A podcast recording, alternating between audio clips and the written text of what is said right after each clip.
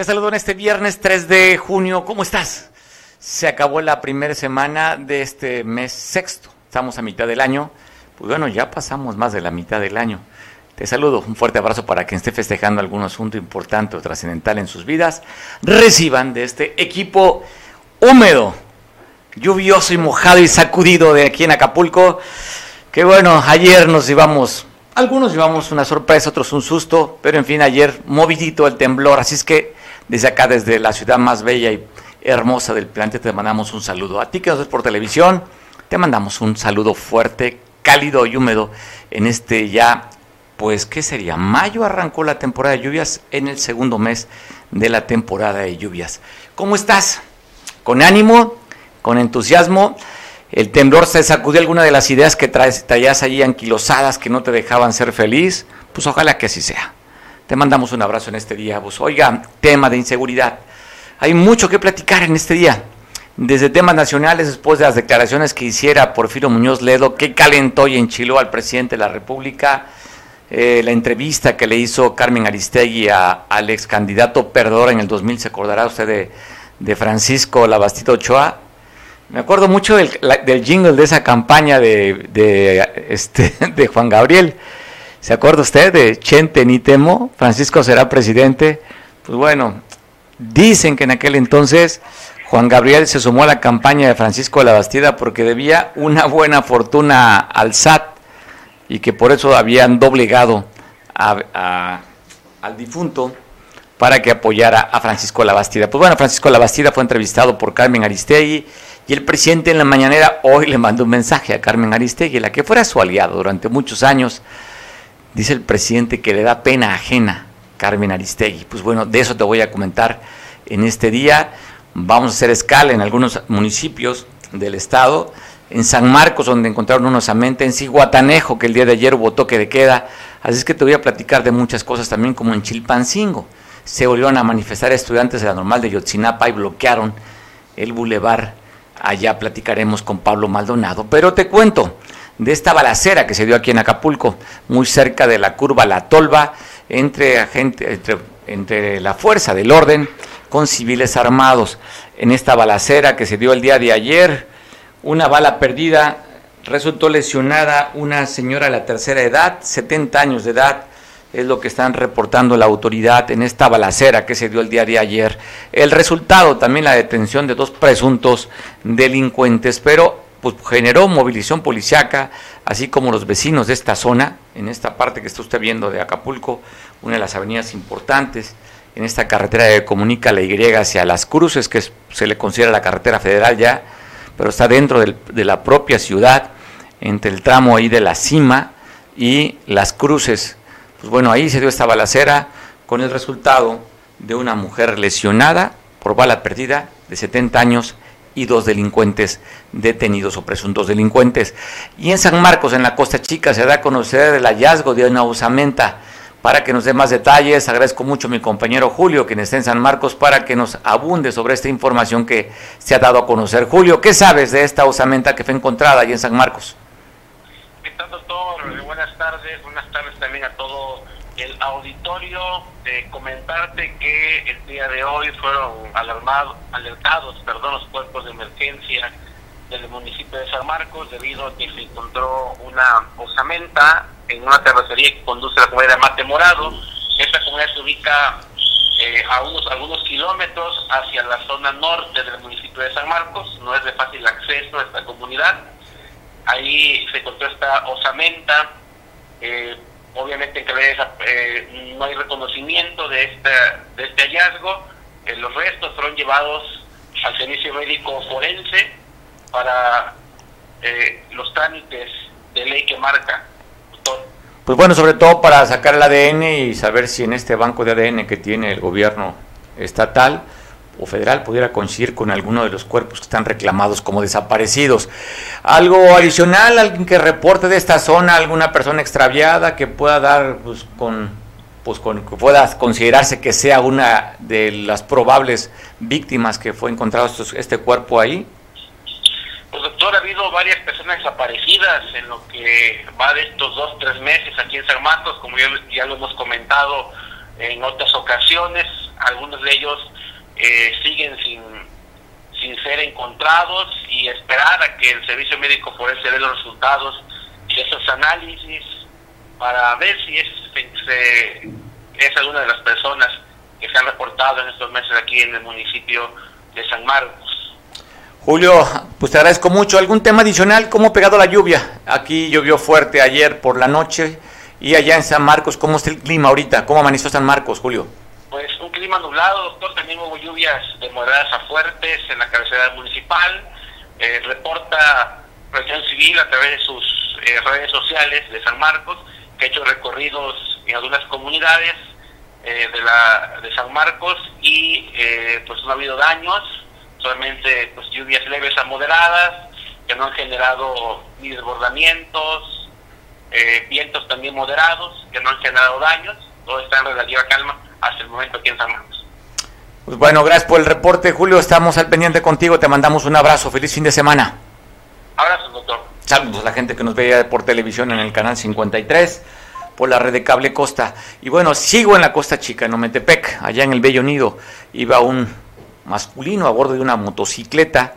Respondía al nombre de José. Y bueno, fue atacado Inclusive intentó correr y quedó en los baños de, uno, de una gasolinera.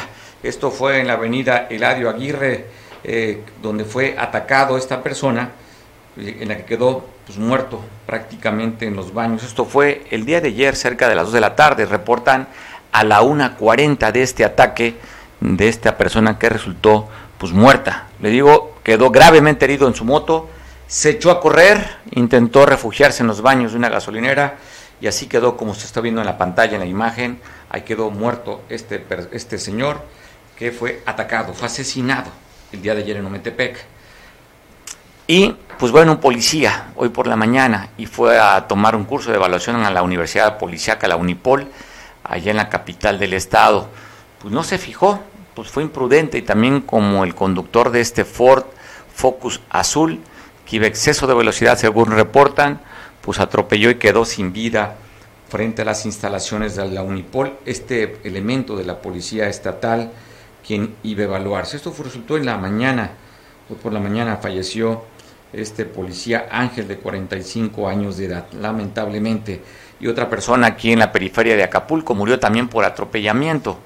Esto fue por la noche, va usted a ver las imágenes también que tenemos para usted. Esto resultó, pues, en, decía, muerto esta persona que fue atropellada a las 2.35 de la tarde eh, en la colonia Libertad, en el Boulevard Lázaro Cárdenas. Julio César, de 37 años de edad, fue el que perdiera la vida en este atropellamiento. Se da a conocer también de la incautación de una mochila en la que llevaba presuntamente droga y un arma blanca.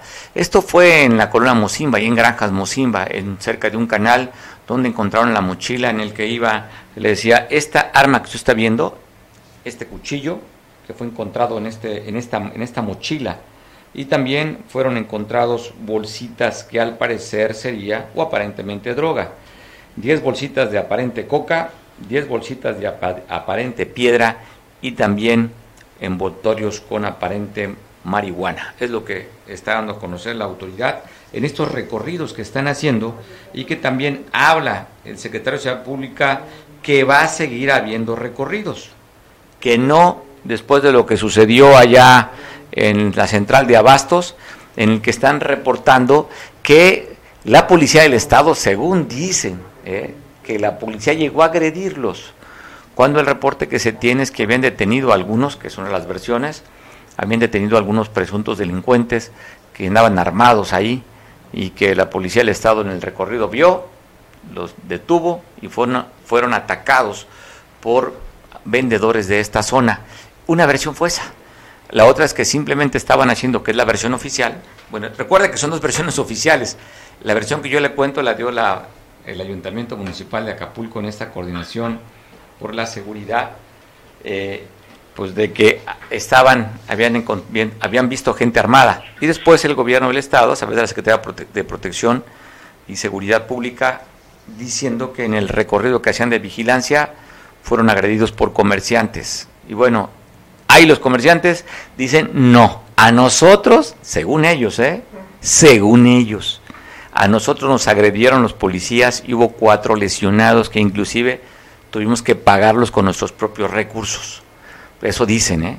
Digo, hay dos versiones, la versión del Estado, que es oficial, y la versión municipal, que es oficial. Nosotros quedamos con las versiones oficiales, que es el reporte que le damos veracidad. No por eso que no creamos a los este, comerciantes, pero no tenemos más que su decir.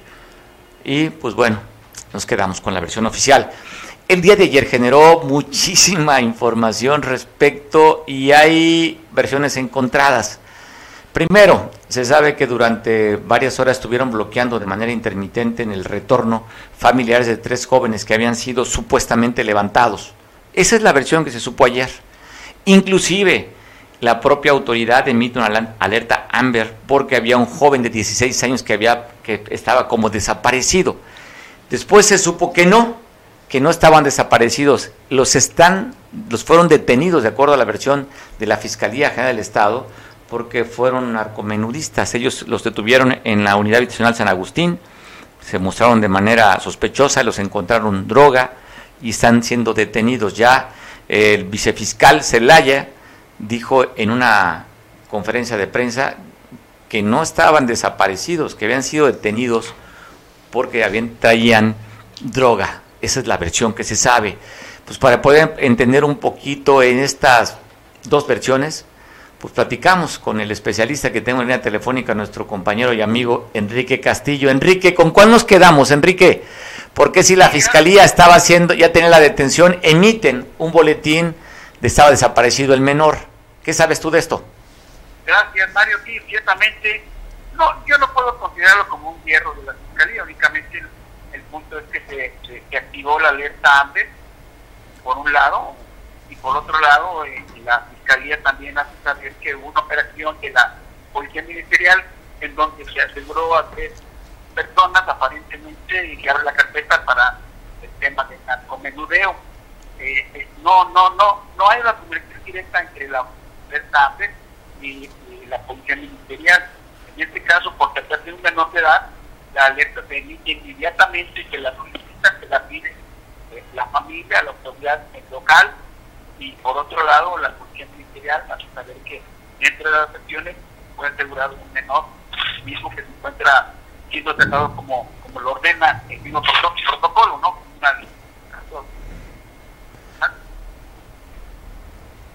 bueno, creo que lo dejamos escuchar. Enrique viene en carretera, ¿verdad?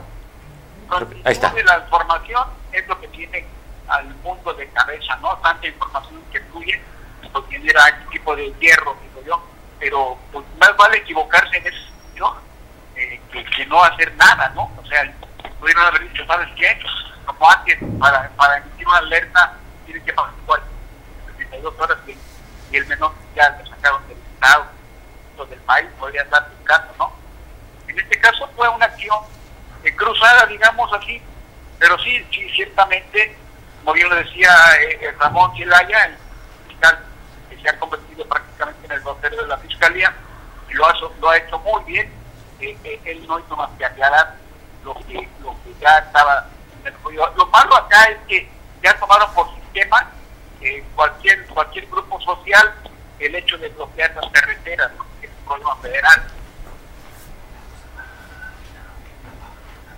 Sí, Enrique, pues bueno, ya lo vimos después de el caso de esta jovencita ya, ¿no? Y que fue hasta la gobernadora, la alcaldesa de Acapulco, la fiscal que se lincó para encontrar a esta joven que quedaron, oye, quedaron muchos vacíos, ¿no? De información de si fue, cómo fue encontrada, si pagaron rescate aquella jovencita donde pues, estuvieron que casi 72 horas bloqueando la entrada de Acapulco, Enrique. Sí, en este caso por tratarse de una menor y por tratarse de una mujer, el, el, el movimiento de la información pues va conforme al proceso, ¿no? No, no, no podemos nosotros, la gente de opiniones, estar este, esperando información, pues porque esa no se va a dar como se esperaría en otro caso, ¿no? Pues bueno. como buen, como buen columnista tenemos que, en mi caso, buscar la información y en su momento ya, diría en mi pueblo, off the record, ya tratar la información de si fue, fue levantada, si fue raptada, si fue... Okay. Oye, o de otra, oye, o de otra manera en pasos perdidos, ¿no? Eh, ándale, exactamente, en pasos perdidos, bien lo dice, querido hermano. Pero sí, sí vamos a darle más vueltas a esa historia, porque sí, incluso que había comentado de que no era la primera vez que, le sucedía eso a la menor, mucha, mucho ruido en, pasos perdidos, bien dices tú, ¿no? Sin duda. Pero pues la, la picaresca informativa nos va a dar espacio pues, para poder tocar temas de, ya, ya más, más ligeros. Por, supuesto, Enrique, es que los huecos o espacios se llenan y a veces cuando no es clara la información entra la parte del rumor y los trascendidos. Enrique, pues bueno, de este caso reportan, oye, de este caso reportan la detención de estos dos adultos y un menor de edad de 16 años, que fue a las 3.45 de la tarde allá en la Unidad Habitacional San Agustín, donde se mostraron de manera sospechosa y fue detenido, aquí tengo los nombres, se llama Javier, Juan y Luis, son los tres detenidos que estaban reclamando a los familiares como desaparecidos. Y pues bueno, están detenidos, no estaban desaparecidos. Lo que aquí está faltando, yo lo veo, lo he comentado en espacios, lo que está faltando es la, acción política tanto del municipio como del Estado. La autoridad, la autoridad policial o judicial en este caso, eh, está haciendo las labores de una, vamos a llamarlo es una secretaría de gobierno, cuando el secretario de gobierno tendría que ser más activo en comunicación, no esperar que sea la fiscalía la que haga el, el quehacer eh, social, digamos, ¿no? que no está mal que lo haga, pero le toca a otras, a otras eh, autoridades. Es una opinión muy personal, mi querido Mario. Bueno, la opinión la das como editorialista y como articulista y como investigador. Ya se nos cortó la conversación. Enrique viene en carreteras, que le agradecemos mucho ese esfuerzo de poder comunicarnos para comentar este asunto que generó ruido, porque pues bloquearon durante muchas horas el retorno, es, es en la avenida Lázaro Cárdenas, a la salida hacia Chilpancingo por el bulevar donde estuvieron, exigiendo encontrar con vida a estos tres, dos adultos y un menor. Después, ya, como lo comentábamos con Enrique, pues estaban detenidos, no estaban, no habían sido levantados. Lo reconocen como presuntos delincuentes a estos tres personas, a Javier, a Juan y a Luis, que le decía fueron detenidos a las 3.35 de la tarde en la unidad habitacional San Agustín, esta unidad habitacional, nada más te pongo en contexto, justo fue donde se dio la desaparición de aquella joven que comentábamos con Enrique también, donde estuvieron pues bloqueando casi 72 horas de entrada o la salida a Acapulco. Pues fue destituida, dan a conocer, tan solo cuatro meses estuvo en el cargo. Era la responsable de los semefos a nivel estatal. Pues bueno, dicen que no reunía el perfil y tan solo cuatro meses estuvo en su cargo. Hay un nuevo director de estos, de estos en que entra en sustitución por esta señora, Lorena Méndez Leiva, que le decía tan solo cuatro meses ocupó, estuvo en el cargo, y entró en su lugar Oscar Suastegui para encargarse de esta responsabilidad. Hay más de 80 cuerpos que aún están en el CEMEFO sin ser reconocidos, ¿eh? y muchos que hemos aquí documentado, nos ha documentado nuestro compañero Pablo Maldonado de Chilpancingo, de que han sido pues, sepultados allá en este panteón a las personas que no tienen identificación. Así es que un nuevo nombramiento destituyen a Lorena Méndez Leiva y entra Oscar y el doctor, a encargarse de los semefos a nivel estatal. Un choque se dio ayer, se habla de que iba en estado de ebriedad conduciendo una Nissan Estaquitas color vino.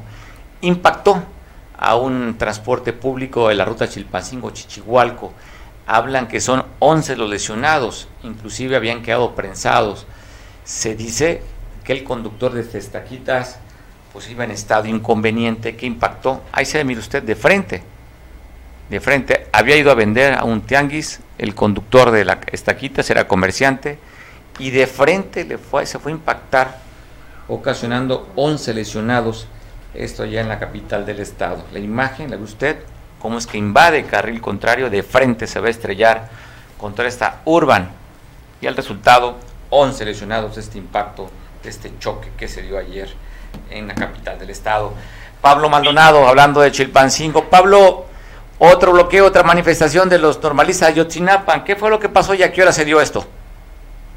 Buenas tardes. Efectivamente, pues para no perder la costumbre, hoy viernes estados de la normal de Sinapa bloquearon ambos sentidos de la avenida Lázaro Cárdenas para exigir una reunión con el secretario de Educación en Guerrero, Marcial Rodríguez Aldaña, y demandan pues la entrega de plazas. Minutos después de las 11 de la mañana, unos 30 egresados marcharon de la plazoleta Unidos por Guerrero y cerraron la circulación a unos metros de las oficinas de la Subsecretaría de Finanzas de la TEC. Los manifestantes se negaron a dar declaraciones, sin embargo, autoridades estatales informaron que son egresados de la generación 2010-2014, Luis Echeverría de Jesús, quienes exigen la entrega de 42 plazas para el mismo número de egresados. Los jóvenes fueron atendidos por personal de la Subsecretaría General de Gobierno y la Secretaría Técnica de la Secretaría de Educación Guerrero, Luisa Ayala Mondragón.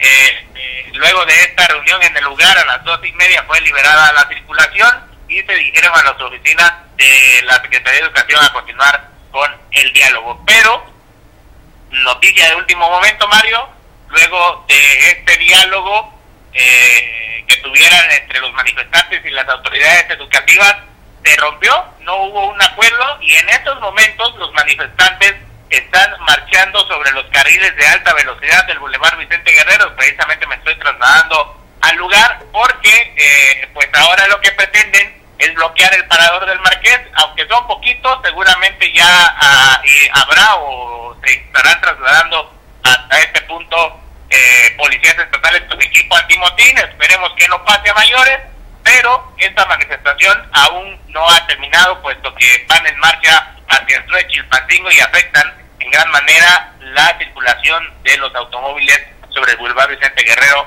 en Chilpancingo y por ende, pues la, el tráfico que se da dentro de la autopista del Sol. Hoy viernes muchos eh, van hacia el puerto a disfrutar el fin de semana y pues ahora estos egresados de Sinapa marchan y afectan la circulación hacia el sur de la capital de Guerrero, Mario. Estás viendo las imágenes que nos estás enviando desde Chilpancingo, Pablo. Pues decías, es un grupo reducido de estudiantes. Por lo que veo, no rebasan ni los 50, Pablo. No, no. Serán 40, y se supone que son 42, pues son el número de egresados que están exigiendo el número de plazas, no rebasan a 50 personas. Cuando son manifestaciones pequeñas, por lo regular, la Policía Estatal eh, de manera inmediata actúa y desalojan o realizan maniobras para que los manifestantes se pongan a los costados de eh, la vía federal y habrá habrá que ver qué es lo que sucede. Todavía falta unos algunos por lo menos dos kilómetros para que lleguen a este punto del parador del Marqués y esperemos que las autoridades educativas puedan hacer contacto con ellos, les hagan un nuevo ofrecimiento para evitar el bloqueo de la autopista del Sol y afectar el paso de los automovilistas y turistas este fin de semana, Mario. Entonces, ¿está cerrado los carriles de, alta velocidad de la autopista o del bulevar allí en Chilpancingo, Pablo? ¿O están, están dejando pasar a alguien? ¿No? ¿O lo están desviando por el lateral? Están cerrados eh, los dos carriles del sentido norte-sur, es decir, el sentido que va hacia el puerto de Acapulco están cerrados porque estos eh, egresados van marchando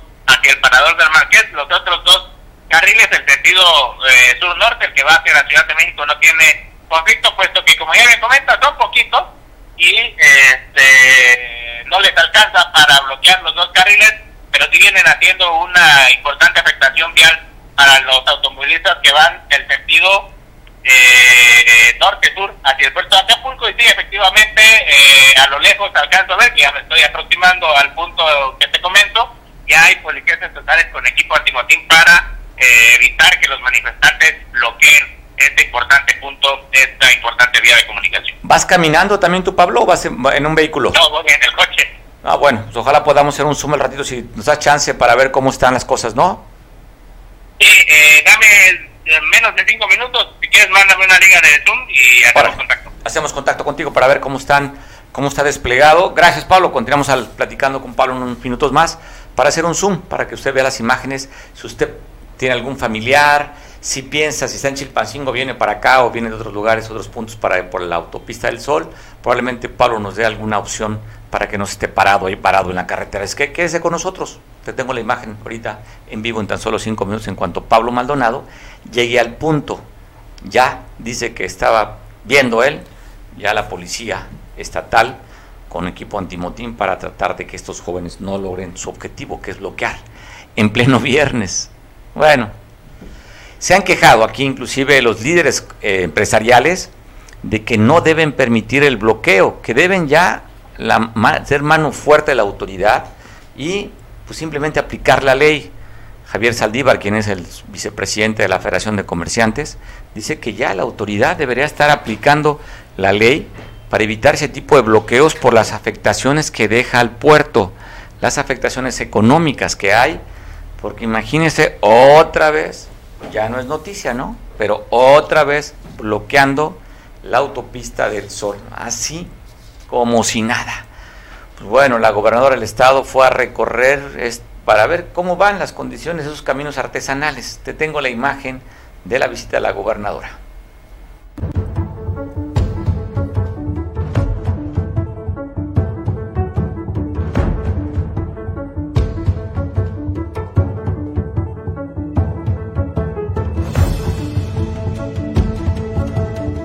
Este tipo de, caminos nos está acercando la economía, la educación, la salud y sobre todo la seguridad.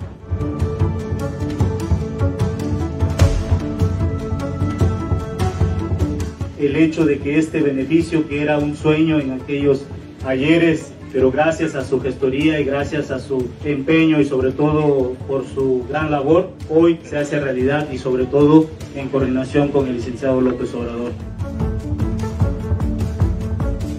Este es un proyecto, este es un trabajo de todas y de todos, porque nunca antes había existido un programa de esta magnitud un programa que incluyera a toda la comunidad, porque ustedes son parte fundamental de este programa. Nuestro presidente tuvo una gran visión de hacer esta gran inversión en este programa de mejora en la conectividad municipal a través de caminos rurales y alimentadores, estos 66 caminos, 221.33 kilómetros con una inversión de 1.085 millones de pesos 480.324 habitantes beneficiados. Son caminos que se han hecho con absoluta transparencia, que se han hecho con todo el amor y con todo el cariño por su pueblo. ¡Viva la montaña! ¡Viva! ¡Viva Guerrero!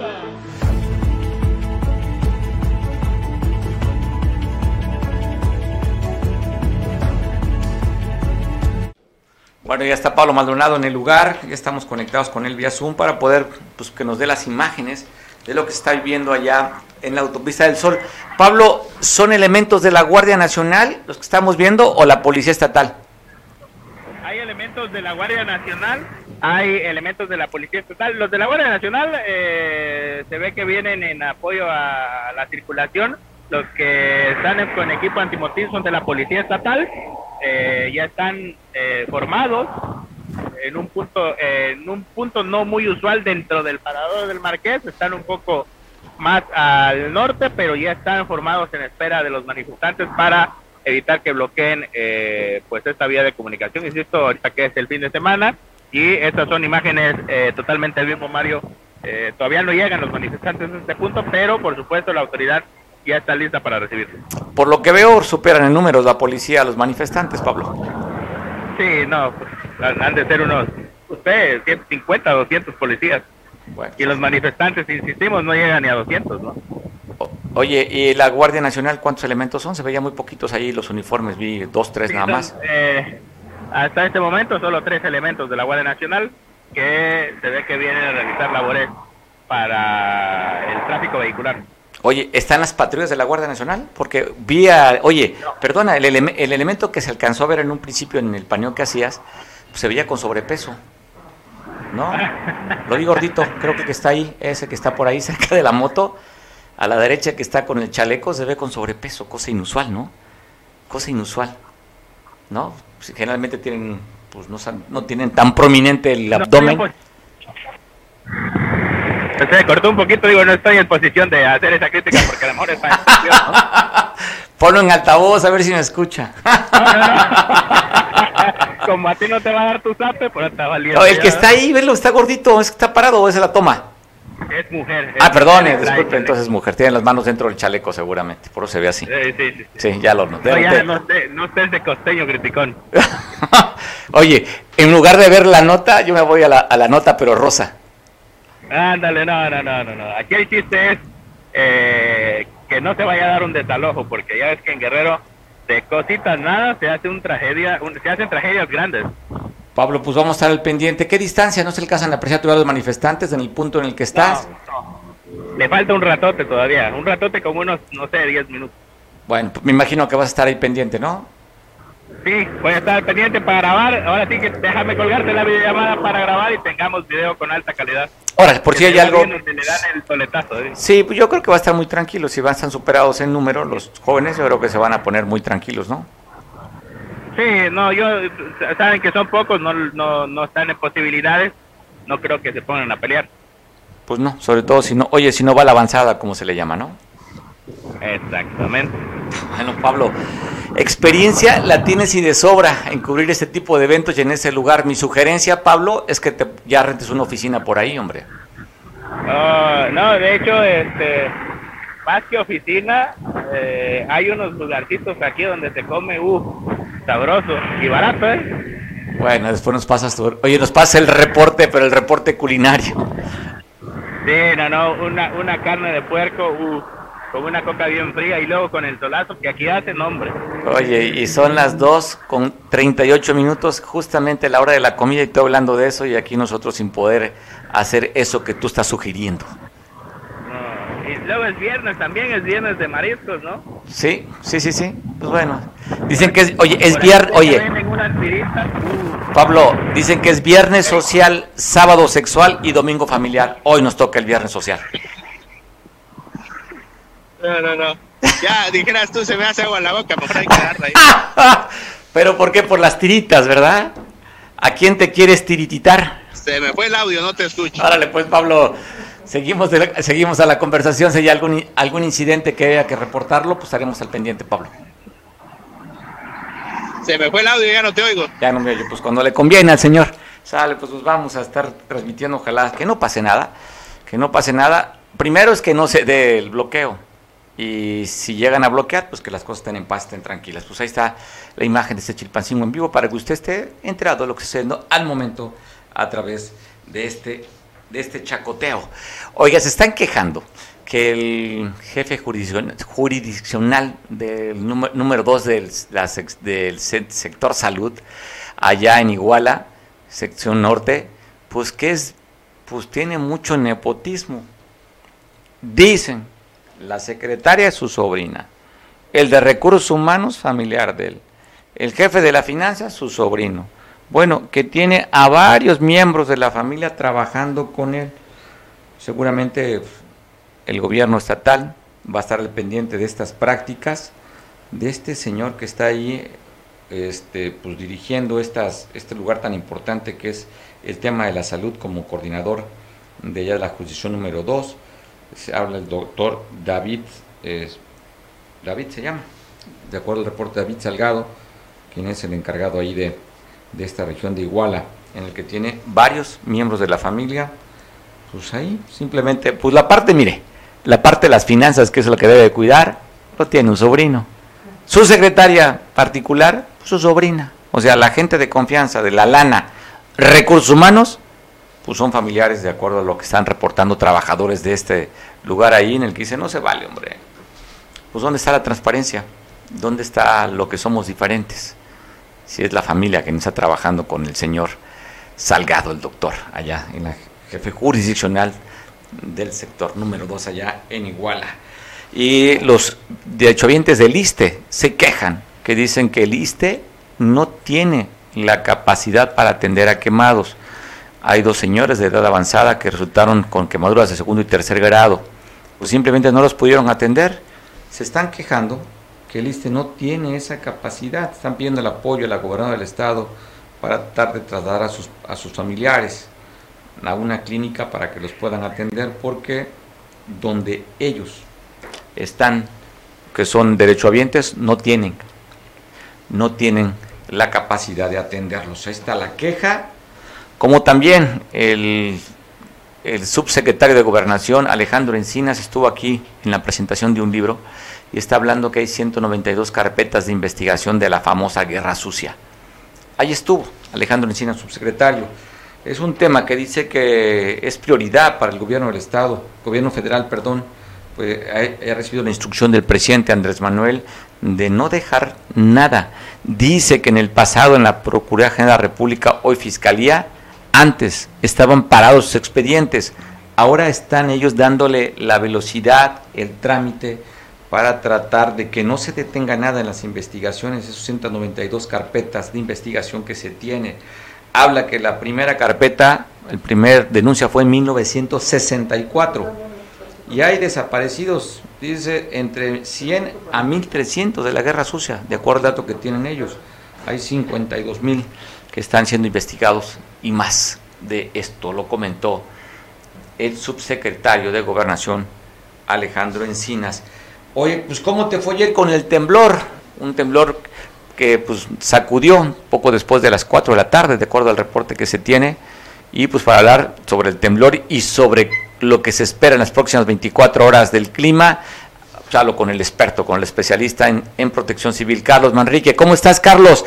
Oye, ayer tocaste de manera inusual esta estadística de Guerrero, segundo lugar en, en sismos. Y mira, mejor ya no toquemos de eso, no vayas a volver a traerlos. Carlos, ¿cómo estás? Buena tarde. Buenas tardes, eh, licenciado. Pues aquí saludando a, a la población, a sus televidentes y desearles buenas tardes a todos y informarles de la cuestión climatológica se esperan lluvias por la tarde y noche, precipitaciones de moderadas a fuertes y mucho viento ocasionado por la misma formación de nubes y tormentas locales. Y, y este y además de esto eh, informarles sobre lo que fue el sismo del día de ayer. Efectivamente, a las 4 de la tarde parece que lo invocamos. Eh, Guerrero es un laboratorio en fenómenos naturales, entonces hay que tomar en cuenta mucho también los sismos, que no tienen fecha de inicio ni de conclusión, porque los sismos pueden ocurrir en cualquier día y, y cualquier mes. Entonces, Guerrero ocupa el segundo lugar con 2.973 sismos, ¿sí? De varias magnitudes. El día de ayer fue de 4.1.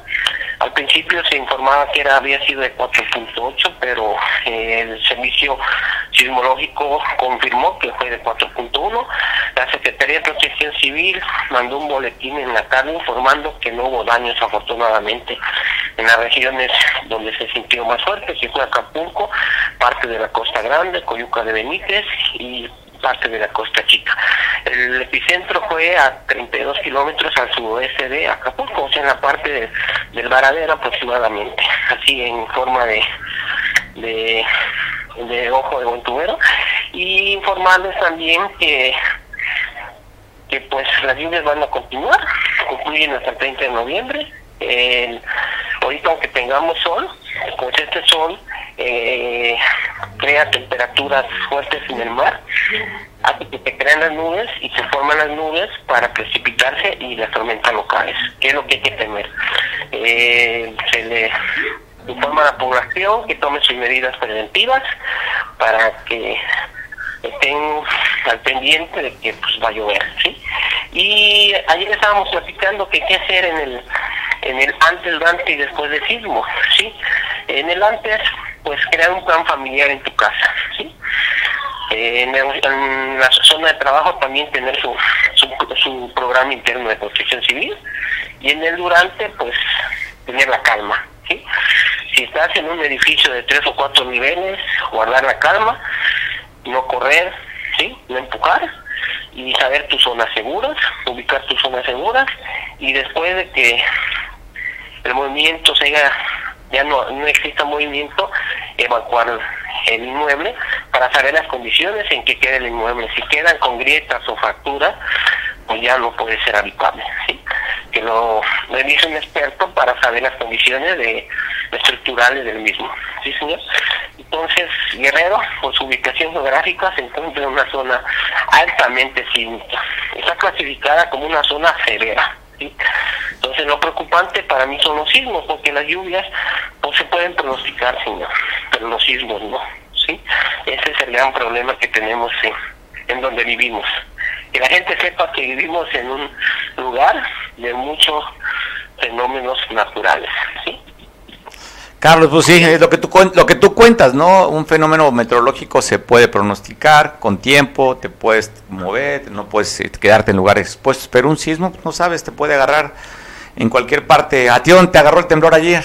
¿Dónde estabas, Carlos? Este, yo no lo sentí, señor, porque venía en carretera y a través de la información que, que nos llega, nos proporcionan las autoridades oficiales, eh, supe que había temblado, ¿sí? Entonces, a partir de las 4 de la tarde, eh, ¿qué hacen las instancias especializadas o las instancias técnicas facultadas? Pues monitorear los 81 municipios para saber si hubo algún daño. ¿A dónde te vas a monitorear? Pues en la zona epicentral, que fue en Acapulco. Primero fue Acapulco, afortunadamente no hubo daños, los alrededores, los municipios de Coyuca, de San Marcos, de Juan R. Escudero, Chilpancingo, no tuvimos daños afortunadamente, ¿sí? Es, es, esas, esos son los protocolos a seguir. Eh, lo recomendable que es, pues tener casas seguras, que te las hagan pues expertos, ingenieros, porque pues si quieres ahorrarte un dinerito, te hacen una casa insegura con columnas mal hechas, varillas de diámetros pequeños en una zona sísmica, pues el riesgo es muy alto. Sin duda, Carlos. Pues te agradezco mucho que nos des el estado del clima, las recomendaciones en caso de un sismo, lo vivimos ayer y pues vamos a esperar el lunes. Nos llamamos el lunes para ver cómo, cómo va a ser el pronóstico de lluvias para el lunes y martes. Por último, le informo que eh, le mandé otra tablita, tenemos otra tablita donde nos indica que la mayor precipitación del día de ayer, del día de ayer fue dada en San Marcos con 60 milímetros, ¿sí? Eh, la mayor temperatura fue en Olinalá con 40 grados, ¿sí? Y la menor temperatura fue en San Marcos con 12 grados, ¿sí? Para conocimientos a la población. Parece interesante, 40 grados de temperatura es alta. Te mando un abrazo, feliz fin de semana. Gracias por, por apoyarnos y colaborar con nosotros, Carlos. Gracias, muy amable. Abrazo. Buen provecho igualmente, experto en temas de protección civil. O sea, lo interesante hablar con Carlos, que no nada más su especialidad es tema de lluvias, ¿eh? o sea, él es experto en protección civil. Pues bueno, ya tenemos en la vía Zoom a nuestro compañero Miguel, porque queremos tocar con él este tema después de las declaraciones que hizo Porfirio Muñoz Ledo. Hoy el presidente le responde a Porfirio, pero dejemos correr lo que dijo Porfirio, la respuesta del presidente, y platicamos con Miguel. Yo he hecho un llamado al presidente de la República con el siguiente argumento, pragmático. El presidente va a terminar su periodo de gobierno. La pista ya se le está acabando. Él piensa que puede heredar al siguiente gobierno su asociación con los delincuentes. Y que eso le otorga mayor poder. Porque además de tener la autoridad, los recursos del gobierno federal, estos se suman a los del narcotráfico. Los que no hay nada que se le pueda oponer. A esto llamamos en México el maximato. Yo quiero repetir públicamente, debe entender Andrés Manuel Observador que su contubernio o alianza con narco no es heredable, no es heredable. Porque estos, como lo han hecho siempre y en todas partes, en todas plazas políticas, se entienden con el que va a llegar. Ya no va a necesitar el narco del presidente. Parte de las declaraciones que dijo el presidente hoy en la mañana respecto a esto, cuando señala que hay contubernio o alianza con la delincuencia organizada. Esto dijo el presidente por la mañana. Eh, porque esto es otra cosa. Eh, responder a un señalamiento que están usando nuestros adversarios con mucha frecuencia, sobre todo uh, en estos días, también por las elecciones, queriendo eh, confundir, engañar eh, de que nosotros, yo tengo eh, vinculación con el narcotráfico o con grupos de narcotraficantes. Vamos por partes. Es realmente eh, muy corriente, muy vulgar todo esto. Eh, lo lamento porque, por ejemplo, el... Pues bueno, la respuesta, corriente, vulgar y viejito, menciona a Porfirio Muñoz Ledo. Miguel, ¿qué opinas de esto? Pues bueno, definitivamente no nada más fue Porfirio Muñoz Ledo, sino también Francisco Labastida Ochoa, que por cierto es de Sinaloa, ¿eh? Yo no sé si haya rumores por allá que lo confirmen, pero bueno, la realidad es que él mismo nuevamente utilizó lo, su manera de, comunicar para poder eh, no sé, o asegurar, o mandar mensaje, o definitivamente ocurrencia o casi, o casi locura. Porque realmente esto desde la cuestión del culiacanazo para acá ya es muy constante el rumor de que hay eh, un narcopacto, ¿no? Y yo me haría una pregunta, Andrés Manuel López Obrador es un político narco o un narcopolítico. El narcopolítico normalmente está a las órdenes de los narcotraficantes, empezó a usar el término hace mucho tiempo. Y el político narco, bueno, pues es el que obviamente se hace, es político y se convierte en narco. Pero mira, lo que dice... Pero, lo que dice el presidente, si hay denuncia, ¿por qué él no denuncia? Sí, a ver, Porfirio Muñoz lo tiene... Lo están acusando de narco, no de tarugo, para empezar. Pero para empezar, porque además él lo maneja, acuérdate que él lo maneja y después se autovictimiza, pero él suelta él maneja, él es muy dado a la cuestión este, de mandar mensajes de encriptados, de estar mandando ciertas cuestiones que pueden entrar en el debate nacional. Este le, va, le puede costar caro, sobre todo por la cercanía de las elecciones. Acuérdate que también ya hay la cuestión de esta de la sospecha de que recibieron mucha lana por parte del rey del huachicoleo, aquel joven o señor que fue ejecutado en Monterrey, y inclusive Salvador García Soto hace algunos meses saca también un editorial donde mencionan a un presidente de la zona fronteriza que fue detenido e interrogado por el FBI. Él maneja muy a su estilo la cuestión de que hablan de que el crimen organizado es parte de Morena o Morena es ya el crimen organizado. Ahí hay una, una, un editorial de él y esto se ha venido corriendo. Pero además, la visita de la semana pasada a Veraguato, la cuestión de volver a, mencionar o mandar el mensaje, por así decirlo, eso ya, ya alguien lo podrá definir, de estar en, el triángulo dorado de la gente buena y trabajadora, de mandar el mensaje que si vuelve a encontrar a la mamá del señor Guzmán Loera, el Chapo, pues la vuelve a asegurar que su conciencia sea tranquila. Eso es algo que hemos manejado en política, ¿no? Los políticos te dicen, bueno, pues si tienes alguna prueba, eh, denúnciame, si al final de cuentas lo acusas como a Peña Nieto, lo acusaron de ladrón o de tarugo, porque tarugo no lo tiene, ya ves que está en España con la Golden Card, perdón, la Golden Visa, pues bueno, al final de cuentas habría que ver. Esto le va a costar y hoy vimos que eh, ha bajado ocho puntos en los últimos eh, semanas.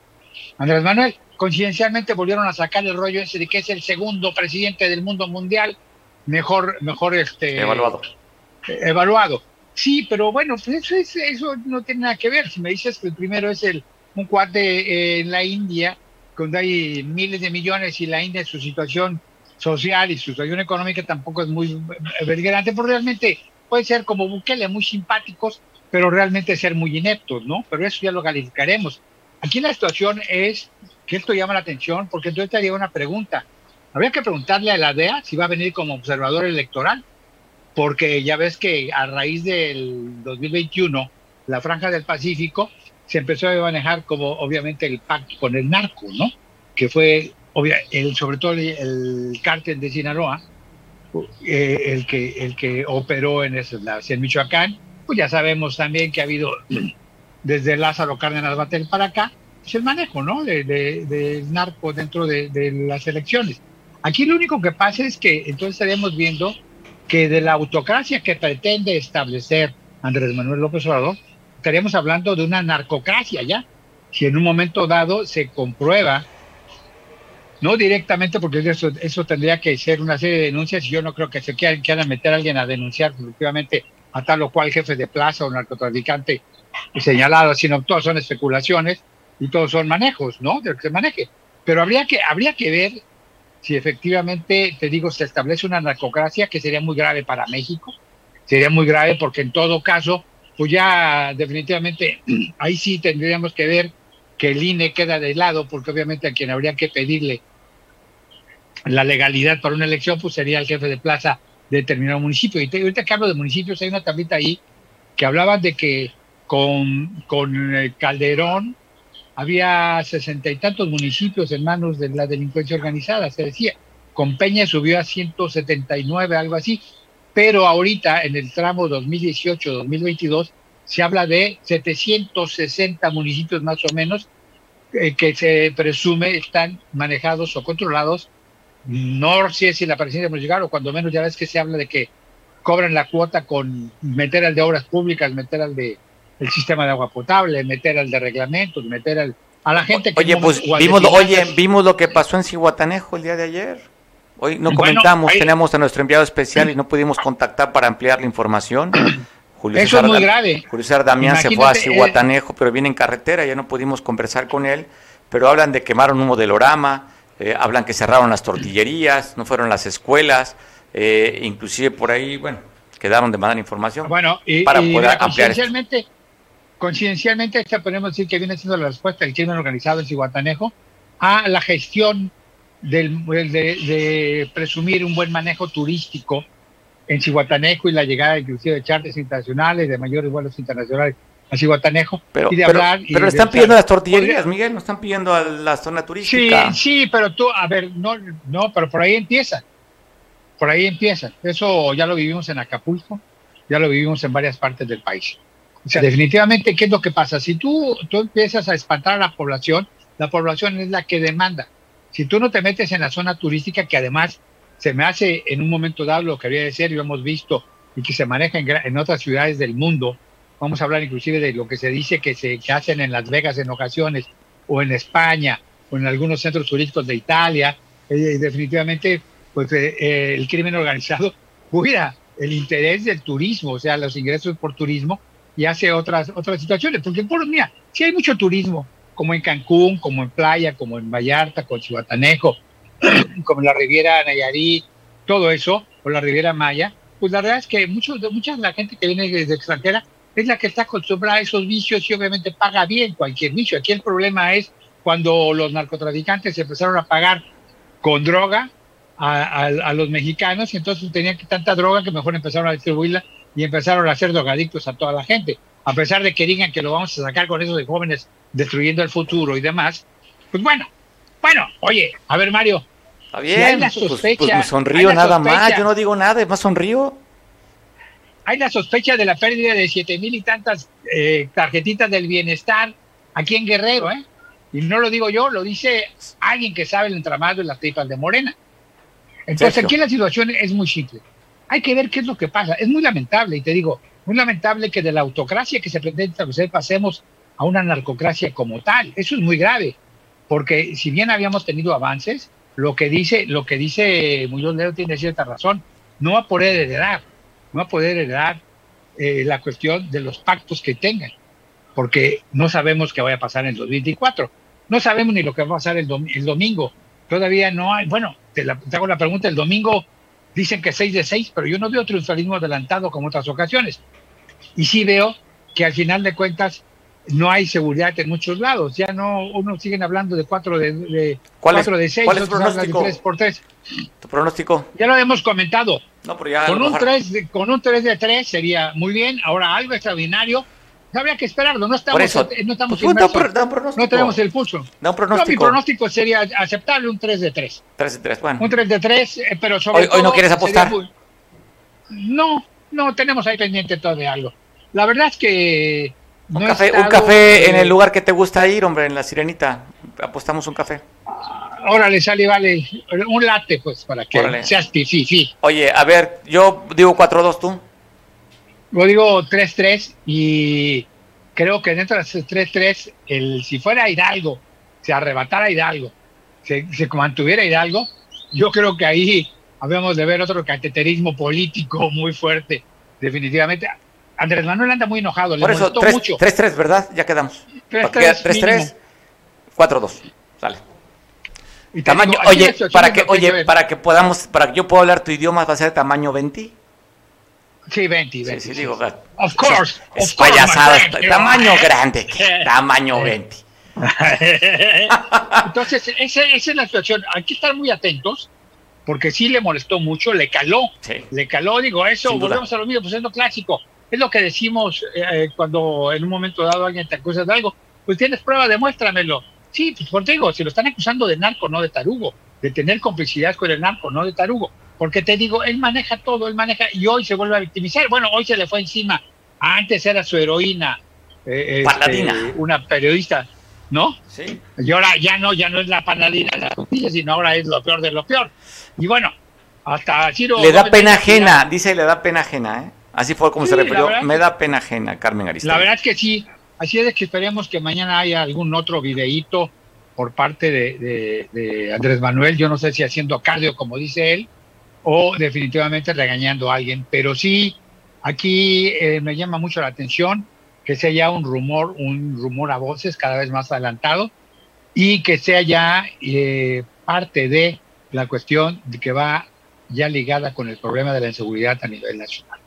No estamos hablando de los 120 y tantos mil muertos ya por el crimen organizado, por eh, este, los homicidios dolosos, sino que ya la gente está ligando la gran inseguridad que vivimos en todo, en todo México con la cuestión de la narcocracia que se pretende establecer. Yo no estoy hablando de pactos, sino estoy hablando de lo que se maneja y se lo menciona. Obviamente, pues si para él todos son chochitos, pues yo que recuerde también Andrés Manuel la edad que tiene, ¿no? No, si dice que ya de chochito dar lástima, me das pena y, dices tonterías, pues bueno, eso ya también lo dijo eh, Claudia Sheinbaum, que repite como periquito lo que dice Andrés Manuel López Obrador, y lo dijo Mario Delgado, que al final de cuentas a Mario Delgado se hay señalamientos desde que recibió lana para las, las elecciones pasadas por este joven guachicolero mundialmente conocido y que inclusive era buscado y que al parecer se podría ser una de las razones de ejecución, que ya era buscado por el FBI y la DEA, pues probablemente para decir qué pasaba con eso, ¿no? Pero bueno, esperemos, a esperar. esperemos a ver qué pasa. Nos hablamos, Miguel, para platicar cómo está la, cómo viste la elección. Y a ver, sí, claro, pues claro. Y, pues, a ver este, qué pasa. Y, ah, vamos a ver si, y tomamos la foto el martes para que la gente vea que sí pagas tu apuesta porque vas a perder el cafecito allá, ¿no? El, el 20. Tú no te preocupes, tú no te preocupes. Ahí traigo mi, mi Starbucks card. Perdón por el anuncio. Perdón, pensé que ibas a decir tu tarjetita del bienestar. ¿Tú no tendrás las, de esas 7300 eh, que andan perdidas, Miguel? Esas, esas, yo habría que preguntarle al superdelegado. Se me hace que esas tarjetitas andan allá, a lo mejor apoyando a algún vividor de la nación, perdón, algún servidor de la nación de los que andan allá en, lugar de las elecciones. Espero que no anden mucho en Hidalgo, pero te digo, andan en Aguascalientes también. te mando un abrazo, Miguel. Nos vemos el próximo lunes. Disfruta el fin de semana. Vamos a ver este, esta paliza que va a dar el partido de Morena, que no ha perdido, pues va muy bien la racha. Están bateando arriba de los 400. Traen un buen, traen un buen macaneo. Acuérdate que luego el karma existe y las volteretas eh, el que se lleva se aguanta. Ya ves que ahora salió con el rollo, oye, hoy salió con el rollo de que ganó en el 2000, en el, 2000, en el, 2006 como con 5 millones de votos, según él. Hasta ahora menciona esto cuando antes no lo había mencionado. Pero bueno, buen provecho, bendiciones, a cuidarse por el clima estar atentos por los temblores. Vale, ven, que estés muy bien, Miguel. Nos vemos el próximo lunes. Igual nos esperamos en, punto de las 3 el próximo lunes. Te dejo en compañía de Julián, que nos ve por televisión en San Marcos. Y ya sabes, tengo que recordarte dos cosas. Una, que tenemos para ti un portal de noticias www.noticias.com y recordarte que tenemos una cita tuya el próximo lunes a las 2 de la tarde. Disfruta el fin de semana. Pásatela rico. Hasta el lunes.